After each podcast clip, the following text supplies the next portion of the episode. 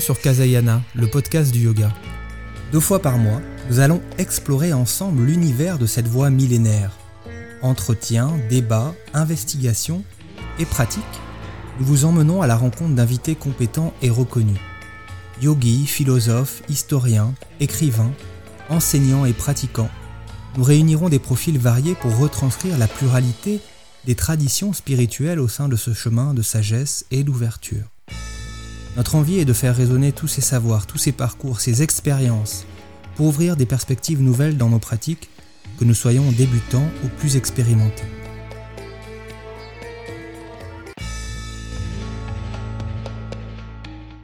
Bonjour à toutes et à tous. Je suis vraiment ravi de vous retrouver pour ce deuxième épisode de notre podcast. Aujourd'hui, nous commençons une série de trois émissions sur l'histoire du yoga.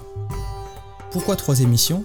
Déjà parce que le yoga a derrière lui au moins 2 à 3 millénaires d'existence. Et puis vous le verrez, son histoire est aussi longue que passionnante, remplie de rebondissements, de bifurcations, de controverses. Pour les deux premiers épisodes qui nous amèneront de la naissance du yoga au 19e siècle, nous avons souhaité vous proposer un documentaire audio sous la forme d'une enquête. Une enquête qui va m'amener à rencontrer deux personnes, ressources, deux compagnons de l'histoire de l'Inde ancienne et du yoga. La première d'entre elles est Alexandre Astier, docteur en histoire de l'art de l'Inde à l'université Paris-Sorbonne et membre du centre de recherche sur l'extrême-orient. Alexandre Astier enseigne les Yoga Sutras à l'école française de yoga et il a publié de nombreux ouvrages sur l'hindouisme et sur l'histoire de l'Inde. Deuxième compagnon de cette aventure, de cette enquête, est Rodolphe Mia, un grand hatha directeur du centre d'études et de formation en yoga traditionnel de l'Ouest-Bretagne, qu'il a lui-même créé, et grand connaisseur de la philosophie et de l'histoire indienne. Si cela vous intéresse et si vous souhaitez encore approfondir l'histoire du yoga, vous pourrez retrouver Rodolphe Mia pour un cursus d'enseignement complet de plusieurs heures, sous forme de modules, sur nishiksha.yoga. Enfin, nous terminerons ce triptyque par une dernière émission sur le yoga moderne avec la journaliste Marie Coq, auteur du livre Yoga, une histoire monde en 2019, j'aurai l'occasion de revenir plus en détail sur son ouvrage et sur son parcours lors de l'épisode 4.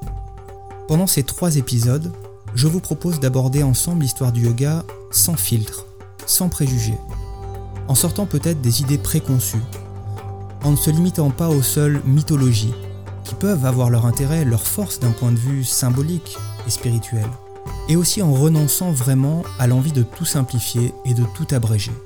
Je vous propose de garder beaucoup d'ouverture car cette histoire n'est pas un long fleuve tranquille, elle est faite d'hybridation, elle nous parle de l'influence qu'ont pu avoir entre elles les grandes traditions de l'Inde, les grandes voies philosophiques et spirituelles qui se sont chevauchées, nous le verrons, pendant plusieurs siècles. Pour cela, et nos deux grands témoins n'y manqueront pas, nous nous appuierons évidemment sur les connaissances universitaires et scientifiques qui commencent à se développer sur ce sujet notamment du côté des anglophones. Mais restons prudents, car la complexité de retranscrire fidèlement ces textes, écrits parfois en sanskrit ou dans d'autres langues moins connues, l'existence aussi de nombreux enseignements oraux qui n'ont sûrement jamais été transposés à l'écrit, et puis les nombreux textes qui ont sûrement été détruits, perdus, oubliés, tout cela doit certainement nous inciter à la nuance sur ce que nous prétendrions connaître de cette abondante histoire. C'est pourquoi très souvent nous formulerons plutôt, au milieu des certitudes acquises par cette recherche scientifique, des hypothèses, des suppositions, qui ne prétendent en rien être la seule et unique vérité. Je vous souhaite à toutes et à tous une très belle écoute. Alors déjà, avant même de nous lancer dans cette grande épopée, j'ai souhaité poser une première question à nos deux invités. Est-ce utile ou non de connaître l'histoire du yoga pour un pratiquant au XXIe siècle? Écoutons d'abord à ce sujet la réponse de Rodolphe Mia.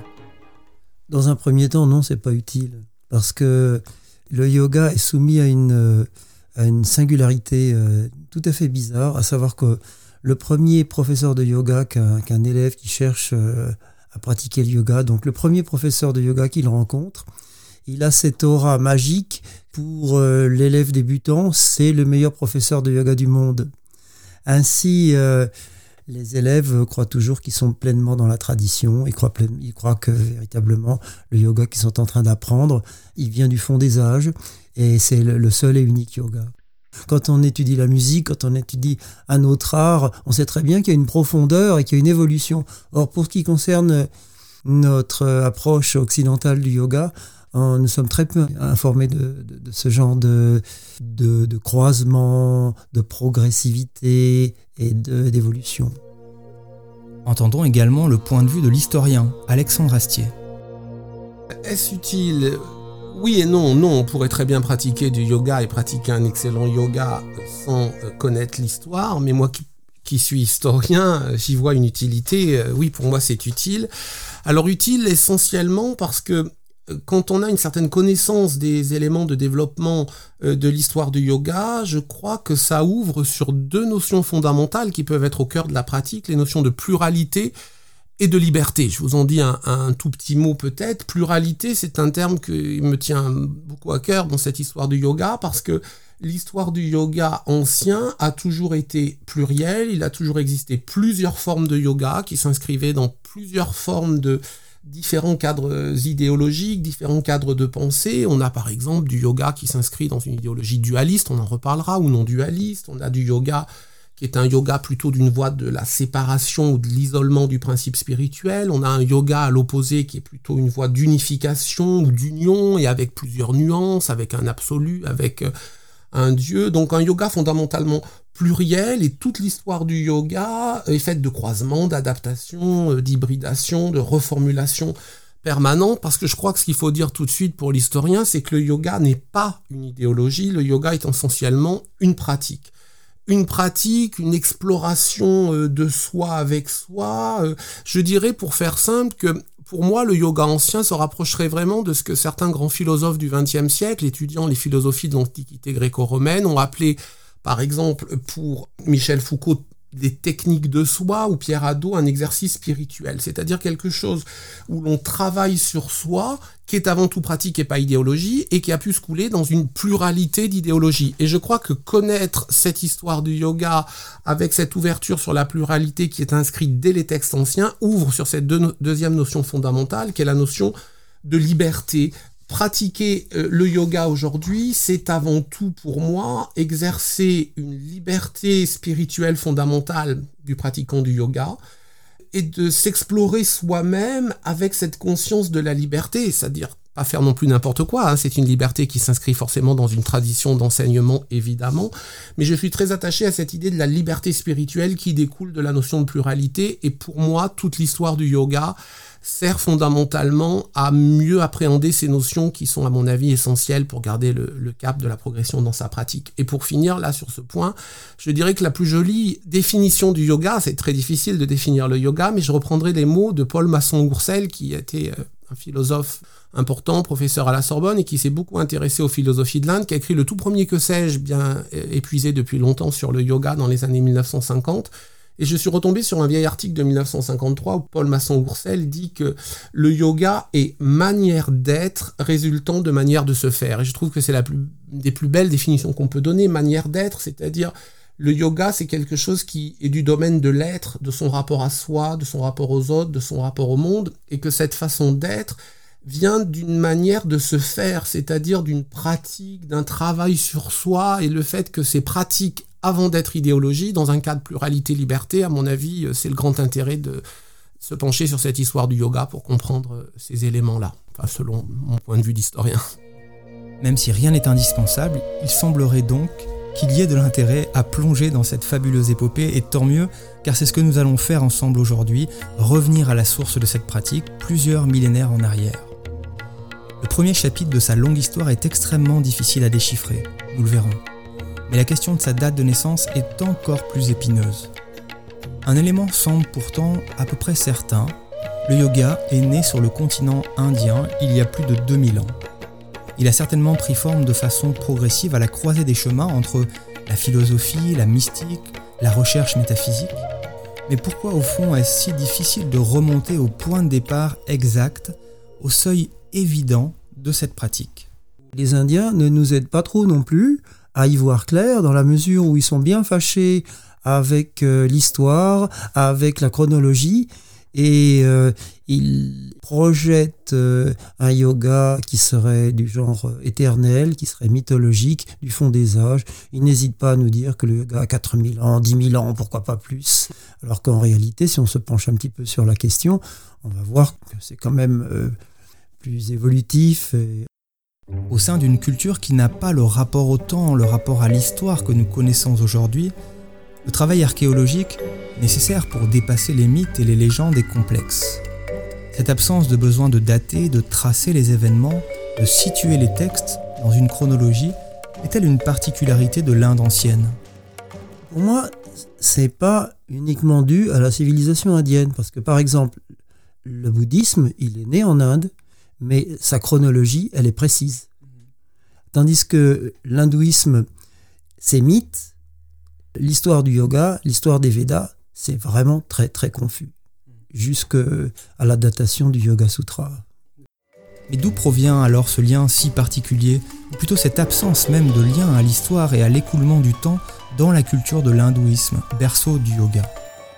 Les Indiens n'ont pas développé d'écoles historiques anciennes. Hein. Les premières grandes chroniques historiques sont avec l'arrivée euh, des musulmans en Inde. Avant, il n'y a que peu d'intérêt pour l'histoire. Alors deux choses. Je pense d'abord que les textes fondateurs, les textes des Védas, euh, pour les hindous orthodoxes, sont des textes qui sont hors du temps et hors de l'histoire. Parce que les Védas n'ont pas, pour ces hindous-là, euh, n'ont pas été écrits ni par des hommes, ni même par des dieux, parce que les Védas, ce sont c'est le concept de l'absolu qui, qui se fait vibration, qui se fait son. Donc l'absolu se fait son, communique quelque chose d'essentiel qui est par définition au-delà de l'histoire et qui n'est pas intéressé par l'histoire. Je dirais que finalement cette civilisation de l'Inde ancienne, dans ses aspects religieux et spirituels, c'est plutôt une civilisation de la présence et pas du temps, pas de l'écoulement du temps, mais de la présence qui ouvre sur une présence de l'intériorité ou une présence mystique.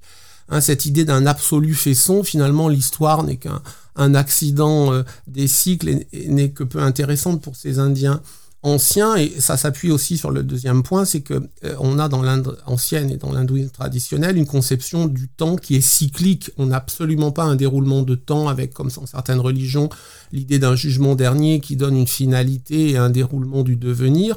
Tout est cyclique, les mondes sont créés, euh, sont détruits, sont recréés, et l'être humain est embarqué aussi dans un cycle de renaissance permanent. Finalement, l'histoire, euh, pour les Indiens hindous orthodoxes anciens, finalement, ça n'a pas beaucoup d'intérêt. Euh, c'est euh, une sorte d'illusion par rapport à l'essentiel. Hein. Donc je résumerai cela finalement en disant euh, plus d'intérêt pour la présence et une mystique de la présence que pour le temps. Ceci explique sûrement que la question de son éclosion n'a plus été posée en Inde pendant très longtemps. Les Indiens, plus penchés vers le spirituel que l'histoire, préférant la vision d'un yoga dans l'absolu, offrande du divin pour un humain tourmenté, comme le présentait tout à l'heure Rodolphe Mia. Que penser finalement de cette légende? Alors c'est un point de vue traditionnel, c'est une légende, euh, c'est une légende assez récente, hein, plutôt disons à partir du deuxième millénaire de notre ère. C'est une réinterprétation du yoga dans un cadre de dévotion euh, théiste et euh, de non-dualisme et qui est devenue majoritaire en Inde aujourd'hui, surtout parce qu'elle est réactivée au début du XXe siècle par les grands maîtres de yoga en Inde dans l'entourage de Krishnamacharya et ses élèves. Bon, ça vient aussi euh, de la déification de Patanjali euh, à partir du XIe siècle au temple de Chidambaram, mais c'est du domaine de la légende, mais qui correspond à une mentalité profonde indienne. C'est-à-dire que moi, en tant qu'historien, ça ne me satisfait pas, mais je ne porte pas évidemment de jugement de valeur, parce que euh, moi j'ai une culture historique occidentale qui cherche à comprendre une évolution historique, qui finalement n'intéresse que peu ces hindous traditionnels et qui voit dans le yoga quelque chose d'une valeur d'accès spirituel. Donc après tout, chacun sa vérité, euh, vérité de la légende, ou recherche très aléatoire et euh, très instable d'une certaine réalité de composition historique. Donc euh, les deux ne sont pas, et puis dans la logique indienne, les deux ne, s'excluent pas forcément. On peut trouver des choses intéressantes de réflexion sur cette notion, sur ces notions légendaires, mais en tant qu'historien, rationaliste, les Indiens mettraient un aspect péjoratif. Moi, je verrais plutôt ma formation intellectuelle. On cherche à mettre en place plutôt quand même des étapes d'une certaine chronologie. Alors, c'est très aléatoire et très dans, dans le domaine de l'hypothèse, mais on peut essayer de présenter quand même quelques éléments de cette histoire du yoga. Eh bien, allons-y. vers cette chronologie. Car si on essaye d'aller au-delà de cette vision cyclique de l'humanité, au-delà d'un mythe de ce yoga éternel, si on veut saisir un minimum le contexte qui a favorisé l'émergence du yoga, il est vraiment nécessaire de se plonger dans la vie de l'Inde antique. Les travaux archéologiques récents, au XXe siècle, ont mis à jour l'existence de la plus vieille civilisation connue sur le territoire indien, une civilisation qui peuplait le bassin de l'Indus, qui recouvre l'actuel Pakistan, l'Afghanistan et le nord-est de l'Inde telle que nous la connaissons. Cette civilisation longtemps oubliée, dite arapéenne, semblait très avancée sur le plan architectural, commercial et culturel. Certains chercheurs, s'appuyant sur des sceaux retrouvés, affirment que le yoga, au moins la méditation, était déjà pratiqué à cette époque. Alors dispose-t-on de preuves d'un yoga qui aurait plus de 4000 ans? Je pense que c'est pas crédible. Je pense que c'est un, c'est un, c'est un fantasme des, des, anthropologues du, début du XXe siècle et peut-être même de la fin du XIXe siècle. Je pense que c'est pas crédible. C'est probablement pas le même peuple. C'est probablement avant l'arrivée de, des Aryens dans le nord de l'Inde. Y a-t-il eu un contact? Oui, bien sûr, parce qu'on était dans une civilisation déclinante, hein, celle, celle de, de, la civilisation arapéenne, avec la naissance de la civilisation aryenne. Oui, il y a probablement eu des contacts, puisque, puisque c'était en, gros la même ère géographique. Mais il, me semble que la civilisation re, ressemble beaucoup plus aux civilisations euh, babyloniennes dans leur structure architecturale, dans leurs rituels, dans leur construction. Vous savez, le, le védisme n'est pas l'architecture dans le védisme, ça n'existe pas. C'est une ère sacrificielle avec un poteau. Ça n'a rien à voir avec les constructions complexes qu'on trouve euh, à Harappa, à Mohenjo-daro. Et si on a trouvé un, un, un qui effectivement peut ressembler à une espèce de, de Shiva en, en, posture assise, on, en trouve aussi dans les civilisations nordiques euh, de, l'Europe. Alors quel est le rapport avec le yoga et avec, le, le yoga, avec la civilisation aryenne Je pense qu'il n'y en a aucun. L'archéologie des sceaux de l'Indus reste discutable pour prouver l'existence d'un yoga ayant 5000 ans d'âge. Que peuvent dire les historiens modernes Mythe ou réalité Il y a eu au troisième millénaire avant notre ère, à peu près entre 2600 et 1800 avant notre ère, cette grande civilisation de l'Indus, civilisation euh, aussi brillante que les grandes civilisations de l'Égypte ancienne ou de la Mésopotamie. Et on a trouvé dans cette civilisation des petits seaux carrés en pierre tendre stéatite, à peu près 2 cm sur 2. On en on, sait pas exactement l'usage, peut-être des marques de propriété, peut-être des amulettes. Euh, alors avec des signes gravés, mais le problème c'est qu'on ne lit absolument pas l'écriture, on n'a toujours pas déchiffré cette écriture de l'Indus, donc on connaît très mal la religion et encore moins la spiritualité. Mais quand on a découvert au début du XXe siècle ces sceaux, on a trouvé des personnages euh, entourés d'animaux, certains avec des animaux sauvages, assis dans une position jambes croisées sur un tabouret bas, et le découvreur, le grand archéologue Marshall, euh, à l'époque de la colonisation anglaise, pensait voir là des traces les plus anciennes du yoga et à penser peut-être que ces sceaux représentaient un Shiva très ancien, il parlait d'un proto-Shiva, maître du yoga. Et donc, pour certains Indiens, encore aujourd'hui, le yoga remonterait au troisième millénaire avant notre ère. Le yoga aurait donc 5000 ans d'histoire parce que ça serait des traces de yoga sur ces petits sauts de la civilisation de l'Indus. En fait, c'est une hypothèse extrêmement fragile. On ne connaît rien de la religion de cette civilisation. On ne peut rien en dire. Un personnage euh, assis, euh, jambes croisées, c'est assez courant dans l'ensemble de la civilisation de l'Asie du Sud-Est et euh, de l'Asie de l'Est, pardon. Et ça ne constitue pas la preuve qu'il pratique du yoga.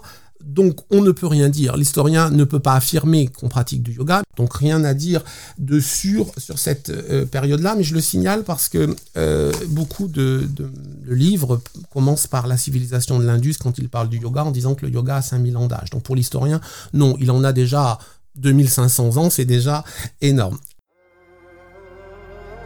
Cette hypothèse d'un yoga vieux de 4 ou 5000 ans ne semble pas crédible aux yeux de la plupart des chercheurs, il faut certainement avancer davantage dans l'histoire pour trouver une première trace tangible de la fameuse source. Aux alentours de moins 1800 avant Jésus-Christ, cette civilisation arapéenne s'effondre, certainement en raison d'une grande sécheresse. Les survivants de cette civilisation abandonnent les villes et les terres stériles pour se regrouper en de petits royaumes autonomes. Un siècle plus tard environ, aux alentours de moins 1700, une migration de peuples venus d'Asie centrale, les Aryas, commence à peupler le nord de l'Inde. Cette civilisation ne ressemble en rien à celle des Arapéens. Plus nomade, se déplaçant avec des habitats très légers, tourné vers l'art militaire, ce peuple est à l'origine des premiers textes sacrés de l'Inde parvenus jusqu'à nous, les fameux Védas, composés dans leur langue le sanskrit. Progressivement, ces Aryas installent leurs croyances et leurs rituels totalement axés sur le sacrifice. Nous sommes aux prémices de l'hindouisme. Dans leur système, la caste des prêtres, qui deviendront ensuite les brahmanes, devient rapidement la caste supérieure, digne de s'adresser aux multiples dieux par le biais de ces rites ancestraux qui assurent l'ordre et l'harmonie du monde et permettent en retour d'obtenir la santé et la prospérité.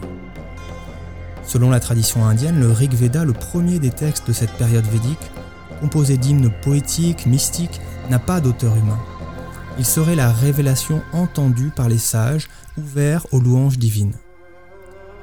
Viendront ensuite d'autres textes qui vont commenter, ritualiser ces révélations sous forme de formules sacrificielles, magiques, sous forme de rituels, sous forme de mantras dont certains sont encore chantés aujourd'hui.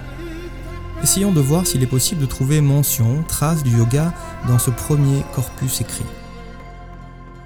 On n'a pas vraiment trace d'une pratique du yoga ou d'une signification du yoga dans le Rig Veda, et dans, les Védas qui vont suivre. Les Upanishads sont quand même relativement tardives, même si la kata est une des plus anciennes. Alors, il y a dans les mythes, il y a des choses qui nous rappellent les ascètes extrêmes. Justement, dans ces mythes, on voit Narayana, c'est l'avant-garde en quelque sorte de, de Krishna et d'Arjuna, qui vont se recueillir pendant des millénaires, c'est un mythe, hein, qui vont se recueillir pendant des millénaires dans les neiges éternelles des Himalayas, dans les pays froids, et qui restent dans ces ascèses sur un pied dans le froid, et aussi longtemps que ça peut durer, pour des dieux ou des demi-dieux. Alors ça, je pense que c'est un mythe qui est significatif, qui nous parle de ce que peut être, ce que pourra être l'ascèse extrême dans les, premiers siècles avant notre ère et après notre ère. Écoutons également Alexandre Astier nous dire ce qu'il se passe après l'écroulement de cette civilisation de l'Indus. Cette civilisation disparaît vers moins 1800 avant notre ère. On n'a pas le temps de rentrer peut-être dans les détails. Il y a beaucoup de recherches historiques qui ont fait évoluer les conceptions de la disparition de cette civilisation.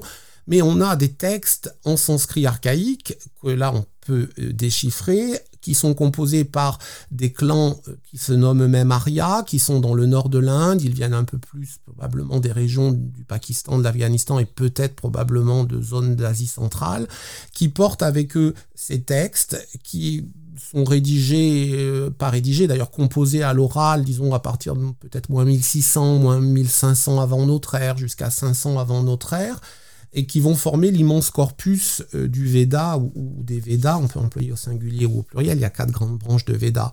Alors, dans ces textes des Védas anciens, dont le corpus védique se termine par les Upanishads, dont je parlerai après parce qu'il y a une spécificité particulière avec les Upanishads sur le yoga, mais dans l'immense corpus védique ancien, en fait, le yoga existe en tant que mot. Je vais vous donner les sens très intéressants du mot yoga dans les textes védiques, mais ça n'est pas encore la pratique du yoga telle qu'on la connaît aujourd'hui. Mais le mot euh, existe. Alors que désigne ce mot? D'abord, le mot yoga désigne l'attelage, c'est son sens le plus ancien, l'attelage de chevaux ou de bêtes de trait. Être en état de yukta, participe passé de la racine yuj, qui est cette racine euh, verbal qui est à l'origine du mot yoga, c'est être attelé, être attelé à son chariot, notamment à son chariot euh, de guerre ou à son chariot pour se déplacer. Et puis yoga désigne également dans ces textes védiques le déplacement des divinités sur l'air rituel. On fait des grands sacrifices on convoque les divinités par des offrandes et par tout un mécanisme. Euh, on pense que ces offrandes, le mécanisme du rituel va apporter des bienfaits. Et quand les divinités se déplacent sur l'air rituel, les divinités font du yoga. Donc c'est intéressant parce que le sens le plus ancien du yoga est lié au déplacement et au mouvement, ce qui n'est pas du tout le sens du yoga dans les Yoga Sutras, on en parlera. Yoga désigne aussi dans les textes védiques le mouvement de la parole poétique. Quand on nomme quelque chose et qu'on récite les textes poétiques, le fait du mouvement de la parole est yoga. Yoga est aussi un terme de l'aspect guerrier, euh, c'est quand on part en voyage pour une expédition, pour aller affronter ses ennemis, c'est du yoga. Et puis cette civilisation est semi-nomade. Une partie de l'année, ils se sédentarisent, les troupeaux se nourrissent sur place, et puis après, une autre partie de l'année, on part à la recherche de, nouvelles, de nouveaux pâturages pour les troupeaux. Et la période où on est justement attelé à ses chariots pour se déplacer, c'est une période de yoga qui s'oppose en sanskrit védique à la période de kshema, qui est la période de sédentarisation. Donc on a tout un ensemble extrêmement intéressant d'usage du mot yoga, mais qui ne désigne en aucun cas le yoga exercice psychocorporel, et c'est intéressant parce que cette notion de yoga est essentiellement liée au mouvement, et le mouvement dans le yoga apparaîtra beaucoup, plus tard, mais était présent dans le sens védique du mot. Alors peut-être qu'il faudrait là aussi rappeler euh, l'étymologie grammaticale de yoga, ça vient d'une racine verbale. En sanskrit, on a des racines verbales qui sont à l'origine des substantifs, des systèmes de conjugaison qui sont extrêmement intéressantes et qui ont été très bien étudiées, notamment par un génie de la grammaire euh, au 5e ou 4e siècle avant notre ère, qui s'appelle Panini, qui a expliqué toutes ces racines verbales et il explique très bien que la racine du mot yoga est la racine verbale yuj, Y-U-J en translittération, et que yuj, surtout dit-il, a trois sens différents. Il est dit en sanskrit yujir yoge, la racine yuj est employée en cas de d'union, c'est son sens le plus ancien dans les hymnes védiques, mais c'est aussi le sens qui sera repris après de l'union du principe spirituel avec l'absolu, mais ça n'est qu'un des sens. Donc on ne peut pas dire yoga veut dire union, c'est tout. Yoga peut vouloir dire union dans une pluralité de sens, parce qu'il y a deux autres sens.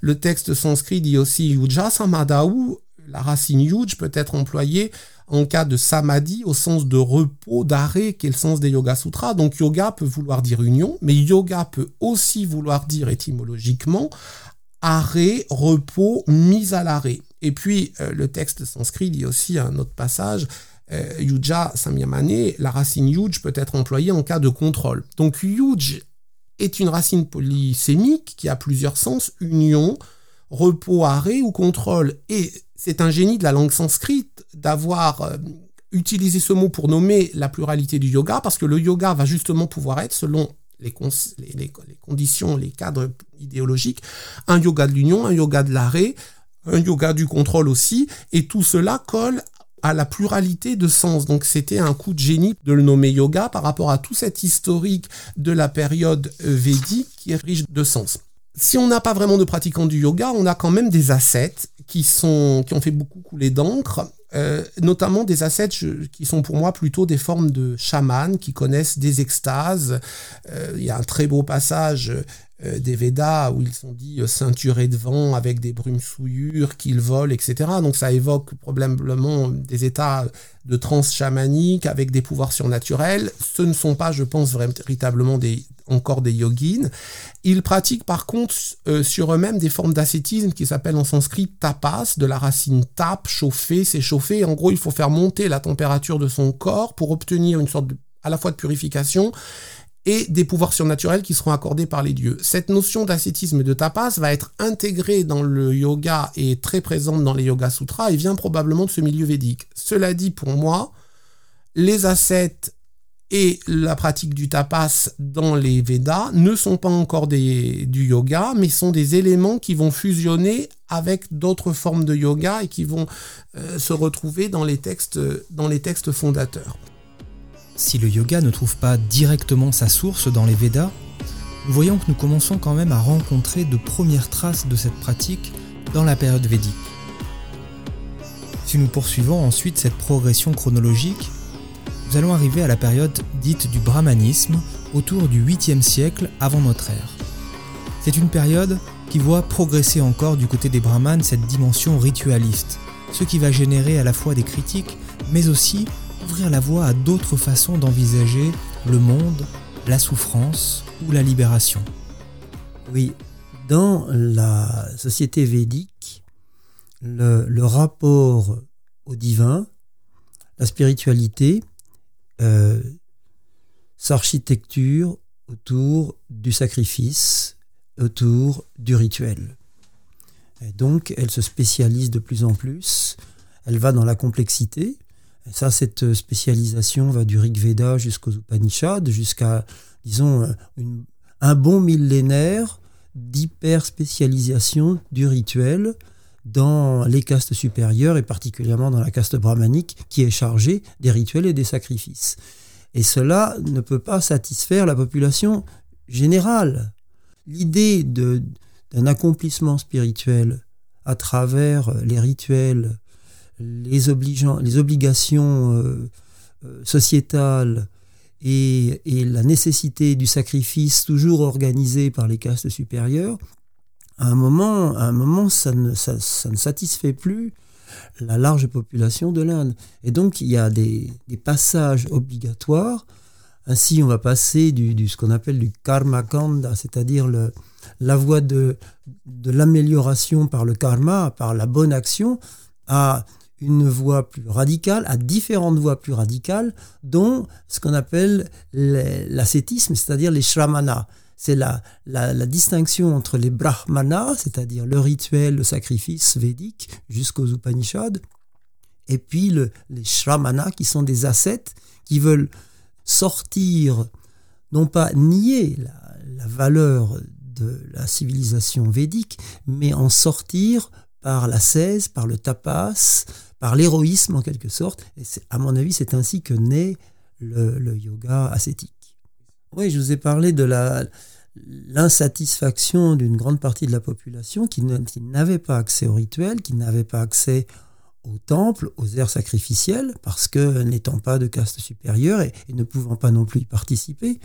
Donc il y a nécessairement eu, dans cette demande, dans cette, dans cette quête de spiritualité, il y a nécessairement eu de nouvelles, euh, de nouvelles solutions, de nouvelles démarches, ne serait-ce que d'un point de vue strictement, euh, disons, pour respecter le, dharma de l'Inde ancienne, de l'Inde antique, il y a ce fameux troisième âge où, après avoir réglé les affaires familiales, après avoir donné la succession euh, à ses enfants, notamment à ses fils, le troisième âge, le vanaprastha, c'est le, retour dans les forêts, c'est-à-dire l'abandon de ses biens vers euh, une quête spirituelle en petits groupes, en forêt. À l'époque, il y avait sûrement beaucoup de forêts, beaucoup de dangers dans ces forêts indiennes.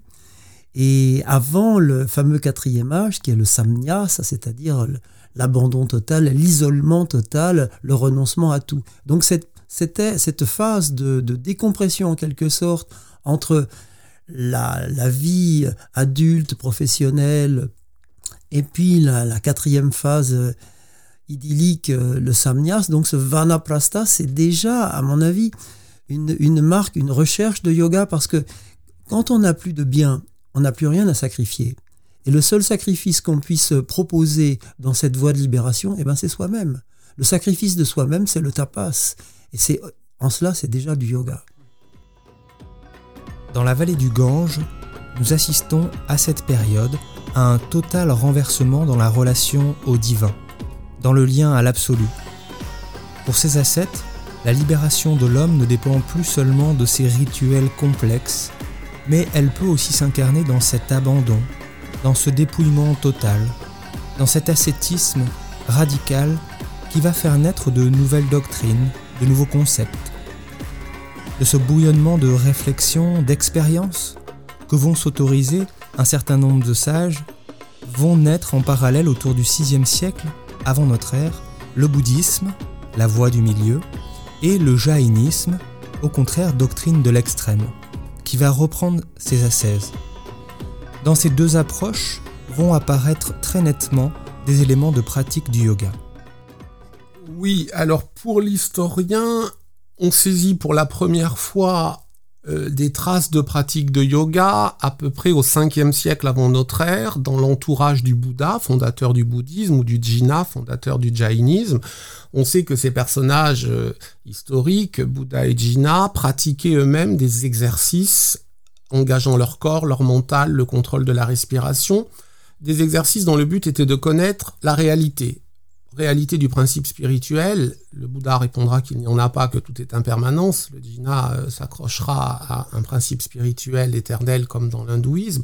En tout cas, recherche d'une réalité, disons, ontologique, de quelque chose que l'on a en soi qui est éternel ou que l'on n'a pas, mais en tout cas la recherche d'une réalité ce sont les formes les plus anciennes de yoga que l'on peut voir apparaître. Cette pratique du yoga, dans l'entourage du Bouddha et du Jina, c'est la région du Magadha, c'est la région de l'actuel Bihar. On est dans la moyenne vallée du Gange, on est à l'est de Benares, euh, Varanasi, euh, avant d'arriver euh, vers le Bengale. Dans cette région-là, où ont vécu et prêché le Bouddha et le Jina, on a une civilisation originale qui est un petit peu différente de la civilisation des clans védiques, qui sont un petit peu plus à l'ouest. Et cette civilisation a repris peut-être par rapport à des données plus anciennes autochtones dont on ignore tout, mais en tout cas c'est le, noyau où naissent euh, les idées du principe spirituel immortel Atman, de même identité que le Brahman, l'idée que l'homme est pris dans un cycle de renaissance, euh, Samsara, qui est régi par la loi du karman, la loi de l'acte et de ses conséquences, et c'est aussi la région où on analyse finalement la présence au monde comme essentiellement lié à une souffrance. Vivre, c'est désirer. Désirer, c'est forcément euh, aller vers une insatisfaction. Et une souffrance, dit très bien le Bouddha, où les mêmes mots sont repris dans les Yoga Sutras, que tout est souffrance ou, ou insatisfaction. Et qu'on va chercher à sortir du monde, à renoncer au monde, et c'est là que le yoga prend place comme exercice sur son corps et sur son mental d'une recherche de sortie du monde. Parce qu'en fait, ce qu'il faut bien avoir en tête, c'est que dans toutes ces euh, philosophies, euh, philosophies pratiques, euh, exercices mystiques de méditation, de yoga, l'horizon est la sortie du cycle des réincarnations. C'est ne plus se réincarner parce qu'on considère que se réincarner est souffrir. Donc c'est dans ce milieu-là probablement que naît le yoga quelques siècles avant notre ère, il semblerait que nous soyons de plus en plus près de l'aurore de la pratique du yoga, que nous touchons la source, la naissance, la période essentielle pendant laquelle cette pratique a émergé. La période charnière, c'est euh, la naissance du bouddhisme, c'est aussi euh, la, la, pleine maturité du jainisme, c'est la diversité des shramanas, c'est-à-dire la voie ascétique qui les, les, bouddhistes sont des chamans, les jains sont des chamans. On n'appelle pas ça encore des yogis. Mais donc ceux qui ne sont pas rentrés dans cette voie, dans cette nouvelle religion, dans ces deux nouvelles religions, sont restés dans la continuité des Védas pour euh, participer à, l'essor de ce qu'on appelle aujourd'hui l'hindouisme. évidemment, dans ceux qui sont restés dans la droite ligne, dans l'orthodoxie védique, évidemment, ils ont, ils ont créé de nouvelles voies spirituelles, notamment à travers le vishnouisme naissant, à travers le shivaïsme naissant. Et dans ces communautés de recherche spirituelle, de, quête absolue, évidemment, il y a la démarche ascétique. Il n'y a plus la démarche ritualistique et sacrificielle. Ces élites-là, qui sont des créateurs, qui sont des inventeurs et qui trouvent de nouvelles voies spirituelles. Et nous en sommes les descendants dans la pratique du yoga car à cette époque, le laboratoire de réflexion va également toucher la culture védique directement en son sein.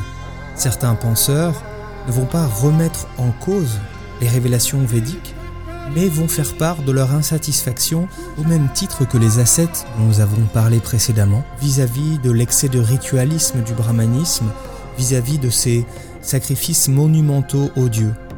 Ces sages qui formaient une forme d'élite intellectuelle vont faire également naître d'autres tendances qui vont proposer une sorte de réforme à l'intérieur de la culture védique.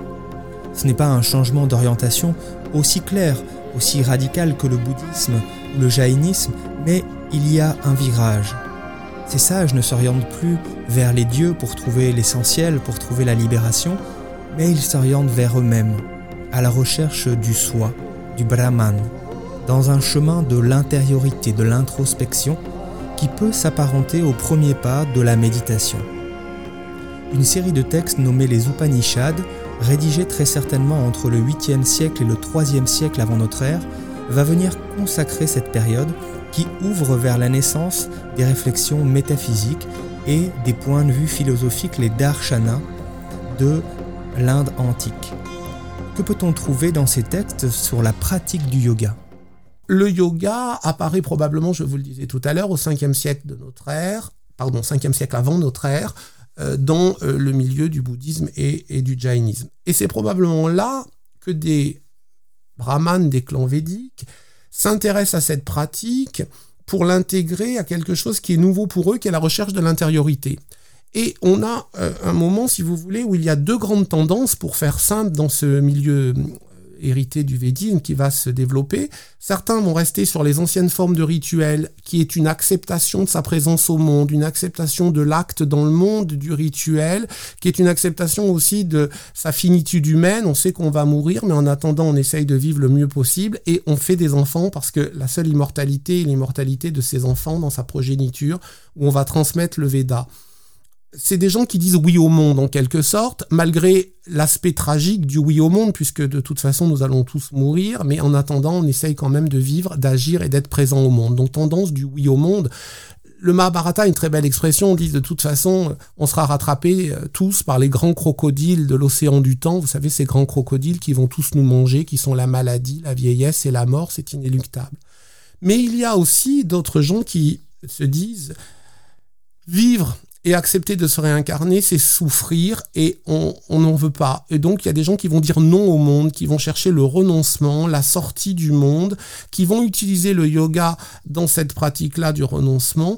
Et on a ces deux grands pôles de oui et non au monde qui commencent à structurer tout le brahmanisme. Et à l'époque des Upanishads, euh, les deux éléments vont euh, tenter de cohabiter.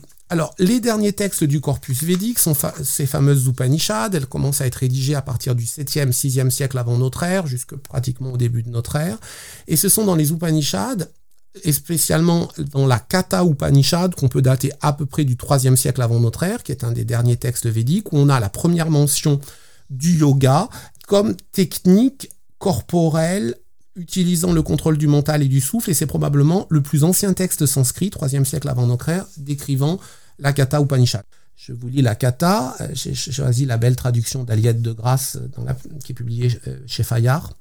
Quand les cinq sens de connaissance se tiennent ensemble avec le mental et que l'intelligence ne bouge plus, on connaît cela, on nomme cela la voie suprême. On connaît sous le nom de yoga cette ferme tenue des sens et l'on devient concentré, car le yoga est apparition et résorption dire, il y a peu de choses, mais c'est là le passage le plus ancien d'un texte sanskrit parlant du yoga, où on retrouve des techniques d'ailleurs qui sont parallèles à celles de Yoga Sutra, le calme des organes des sens et du mental, le contrôle des sens, la concentration, tout ça c'est des éléments qu'on retrouve dans les Yoga Sutras. Et cette toute première définition, la plus ancienne définition du yoga, le yoga est apparition et résorption. La notion d'apparition, c'est probablement la production d'un monde intérieur, c'est-à-dire d'un espace de calme intérieur associé à la mise au repos du mental dans des expériences méditatives d'extrême concentration que l'on nomme samadhi donc on fait apparaître un monde intérieur et la résorption est probablement la disparition, la suppression de toutes les, perceptions extérieures. Donc c'est vraiment une première définition d'une intériorité méditative. Et la Kata Upanishad donne le but ultime du yoga.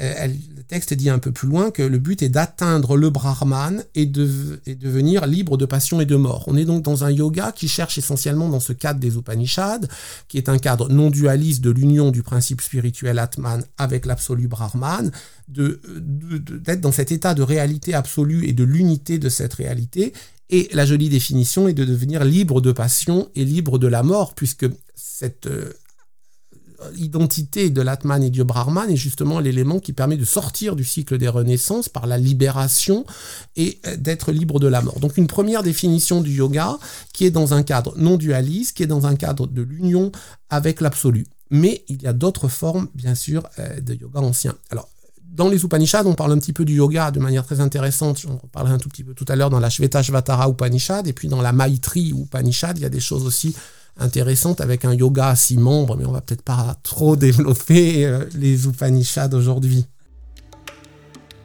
À cette période, et pendant plusieurs siècles, différentes façons de concevoir le monde et la place de l'humain dans ce monde vont donc se côtoyer et vivre ensemble.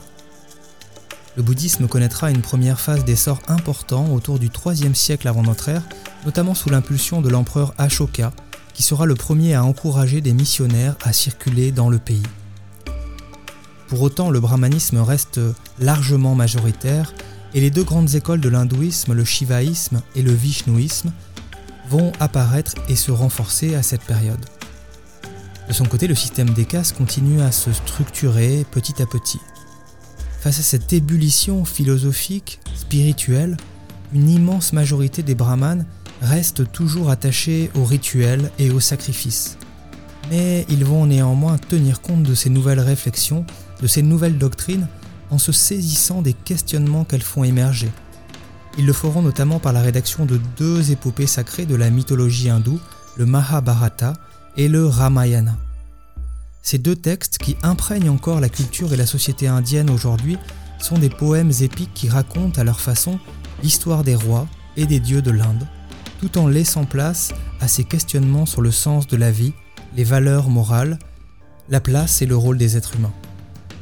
Au sein du Mahabharata, on retrouve la fameuse Bhagavad Gita, le plus grand livre de la littérature indienne, reconnu aujourd'hui sur le plan universel par l'UNESCO, qui va d'une certaine façon synthétiser les réflexions de ces deux sagas historiques.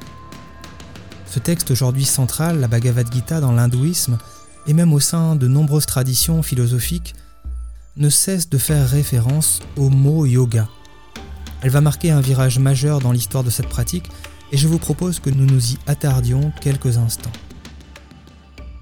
Oui, un texte passionnant qui peut éclairer profondément euh, la pratique contemporaine dans son aspect euh, d'exercice sur soi spirituel, peut-être encore mieux que les Yoga Sutras, peut-être. D'ailleurs, je crois que oui, ça reste un texte fondamental. Alors, dater la Bhagavad Gita, c'est difficile. Je prends l'option de Madeleine Biardot autour du 3 siècle avant notre ère, c'est-à-dire un texte à peu près contemporain de la Kata Upanishad que je vous citais. Avant, c'est un texte qui est inclus dans l'immense épopée du Mahabharata qui daterait euh, entre le 4 siècle avant et le 4 siècle après. Et cette Bhagavad Gita, c'est un moment de crise, hein, c'est une, guerre entre deux clans de cousins. Il y a en gros les bons et les méchants. Les méchants ont pris le pouvoir, les bons veulent le récupérer. C'est une, une guerre pour le rétablissement de l'ordre socio-cosmique du Dharma. Et Arjuna, qui est sur son char de combat euh, le matin, donc il est sur son char, il est attelé, il est en état de yukta, c'est-à-dire il est effectivement dans cet état de yoga ancien euh, qui reprend toute cette vieille thématique du char et du mouvement et il est euh, dans un moment de crise parce qu'il a en face de lui ses cousins. Certes, ce sont les méchants, pour faire vite, mais il se dit à quoi bon? Pour rétablir l'ordre, je vais devoir tuer les miens. Il est pris d'un désarroi absolument euh, gigantesque. Il s'effondre sur son char. Il dit mais à quoi bon? Je ne veux pas combattre, je ne veux plus rien faire. Et il a comme cocher, comme souta, c'est-à-dire quelqu'un qui conduit son char mais qui est aussi son conseiller, Krishna, qui euh, va s'avérer par étapes devenir un conseiller spirituel, puis se manifester comme Dieu, puis finalement apparaître comme le Dieu de l'absolu, qui va lui enseigner pourquoi il doit combattre. C'est beaucoup plus largement un texte de réconciliation, je vais y revenir, et donc il va développer un certain nombre d'éléments pour lui euh, le faire combattre et le faire agir. La Bhagavad Gita est pour moi fondamentalement un texte de la réconciliation des deux tendances, du oui et du non au monde. Oui au monde Arjuna doit combattre et doit agir, mais on propose à Arjuna d'agir aussi sans agir, c'est-à-dire d'agir sans s'intéresser aux conséquences de ses actes, forme de karma yoga, où on agit au mieux et on n'attend rien, parce que si on n'attend rien, on ne désire rien, donc on ne produira pas de karman qui va nous attacher aux réincarnations.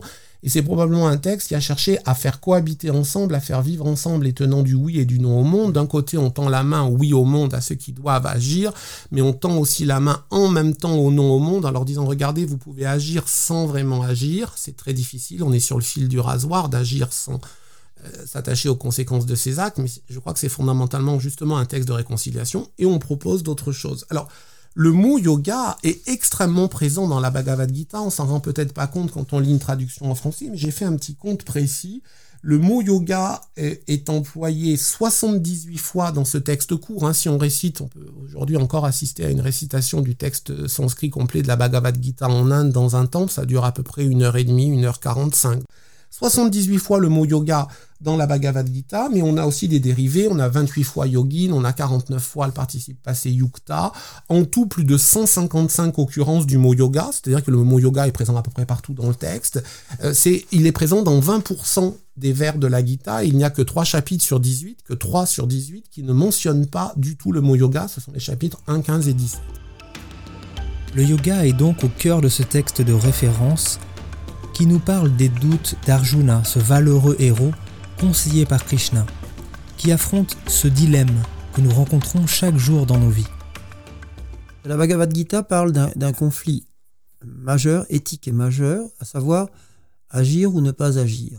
Or, si je, reviens au Shramana de la, la, période charnière du temps des Upanishads, les shamanas ont délibérément choisi de ne plus agir.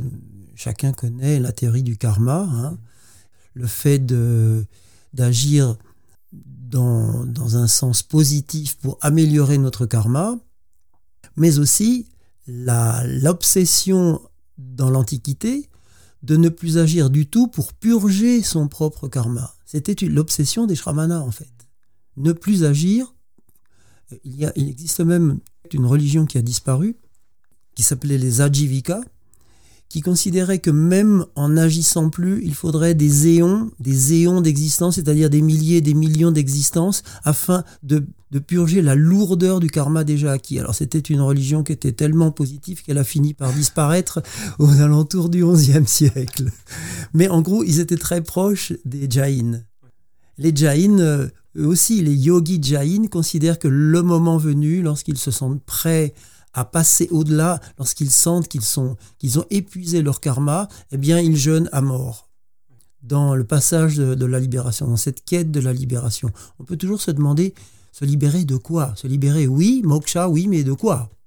Eh bien, se libérer pour, pour les, les Indiens, quelle que soit leur obédience religieuse et spirituelle, l'existence est souffrance. La définition même de l'existence terrestre, c'est la souffrance.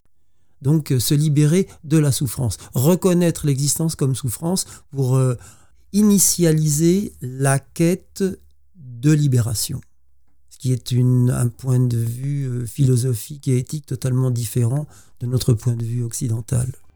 C'est ici que la Gita marque une rupture importante, puisqu'au cœur de ce texte, on nous dit que nous pouvons agir, et voilà. Donc c'est un texte totalement contextuel qui répond à d'autres philosophes, qui répond à d'autres tendances. Oui, vous pouvez agir, mais de toute façon, vivre, c'est agir. Vous pouvez toujours essayer de ne plus agir, de ne plus produire de karma. C'est impossible, nous dit la Gita. C'est ce que je développe dans mon long commentaire de 360 pages sur la Bhagavad Gita. La Bhagavad Gita à l'usage de nos contemporains. Voilà le, le titre de ce commentaire. Mais il y a un mais, il y a, je dirais même il y a un hic. Agissez, nous dit Krishna. Krishna, c'est celui qui nous enseigne le yoga de la Gita. Mais agissez dans la dévotion. Agissez pour moi, pour moi, Seigneur Krishna. Donc c'est une voie spirituelle et religieuse. Ça n'est plus une voie de type ascétique et philosophique ou de, moins philosophique, en tout cas une philosophie orientée vers la dévotion et, la religion. Si la réponse de la Bhagavad Gita est avant tout dévotionnelle, on va retrouver à nouveau dans ce texte la pluralité de sens que recouvre ce terme. Alors, que veut dire yoga dans ce texte? J'ai essayé de faire un petit classement, il y a au moins quatre grandes formes. Premier sens, c'est très général, c'est le sens d'effort, union, méthode, contrôle, discipline, ça pourrait être ascèse au sens gréco-romain de l'askésis, le mot grec qui était un exercice du corps et du mental, et ce yoga peut oui, vraiment contrôle, discipline, maîtrise de soi. On l'emploie en composé, par exemple, pour Buddhi Yoga, yoga de la pensée, qui est le contrôle de la pensée, qui est un yoga de l'intelligence. Olivier Lacombe, le grand sanskritiste, traduisait discipline du jugement, Guy Delery, euh, haute conscience, Marc Balanfa parle de la capacité de comprendre. On a aussi Dhyana Yoga, la discipline de la méditation, et être appliqué à la méditation au sens de la contemplation. Olivier Lacombe disait méthode de recueillement. Donc on a tout un ensemble de, de sens autour de cette méthode, contrôle, discipline de soi, de son mental. On a un deuxième sens très différent, le yoga est l'action divine. Hein. Krishna dit clairement euh, Yoga Maishvaram, la souveraineté de mon yoga au sens de ma puissance souveraine, de ma puissance divine. Il y a un troisième sens, vous l'évoquiez, j'y reviendrai un tout petit peu après, qui est la notion assez large de voie spirituelle, de chemin, de voie, de pratique spirituelle. Et on trouve plusieurs formes de pratiques, mais l'histoire a un peu figer le texte en trois formes qui sont en fait beaucoup plus souples. Le jnana yoga, qui est un yoga de la connaissance, qui vient en partie du Samkhya ou des Upanishads aussi, hein, dans la tradition dualiste ou non dualiste, où on se dit que tout connaître de la réalité est une voie de salut. Un karma yoga qui est un yoga de l'action, c'est le yoga d'agir sans tenir compte des conséquences de ses actes pour ne pas créer de karma, agir au mieux mais détaché. Et ces deux voies étant très difficiles, le bhakti yoga, euh, pardon, le jnana yoga de la connaissance demande euh, des efforts intellectuels énormes, le karma yoga, une discipline de soi extrêmement exigeante. Le texte propose un yoga de la dévotion, un bhakti yoga euh, qui est à tout abandonner à Dieu et d'être sauvé par sa grâce. Et bien, un quatrième sens, je reviendrai un tout petit peu d'abord sur, sur cette euh, trichotomie là de jnana, karma et bhakti, mais pour terminer l'essence du yoga, le mot yoga peut enfin désigner dans la Bhagavad Gita vraiment la technique euh, qui engage le corps et le mental qu'on peut comparer aux éléments euh, de la Kata Upanishad, de, de la Shvetashvatara ou des Yoga Sutras. On évoque le retrait des sens, le célèbre Pratyahara des Yoga Sutras, avec une très belle image de la tortue qui rétracte ses membres sous sa carapace. Il y a des exercices de concentration sur des points particuliers qu'on peut mettre en parallèle avec Dharana. Et puis, il y a une évocation dans le sixième euh, chapitre d'exercices de méditation en posture assise. Donc, on a cela.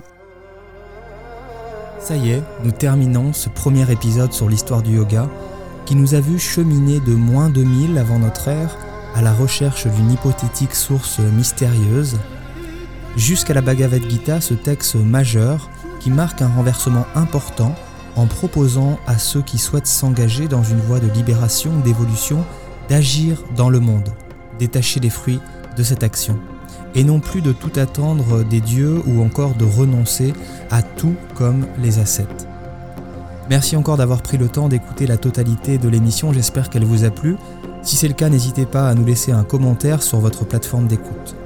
Nous nous retrouverons dans 15 jours pour la suite de cette enquête avec un épisode dans lequel nous aborderons le premier texte qui va vraiment se concentrer essentiellement sur le yoga, les fameux Yoga Sutras de Patanjali. Ce texte qui viendra d'une certaine façon compiler l'existant, définir aussi plus précisément cet état de yoga, cet état d'union, et surtout donner là ou les méthodes pour y parvenir. Nous aborderons ensuite les périodes tantriques et puis celles du hatha yoga qui vont progressivement donner forme au yoga tel que nous le connaissons aujourd'hui. Je vous souhaite à toutes et à tous une belle journée et je vous dis à très bientôt.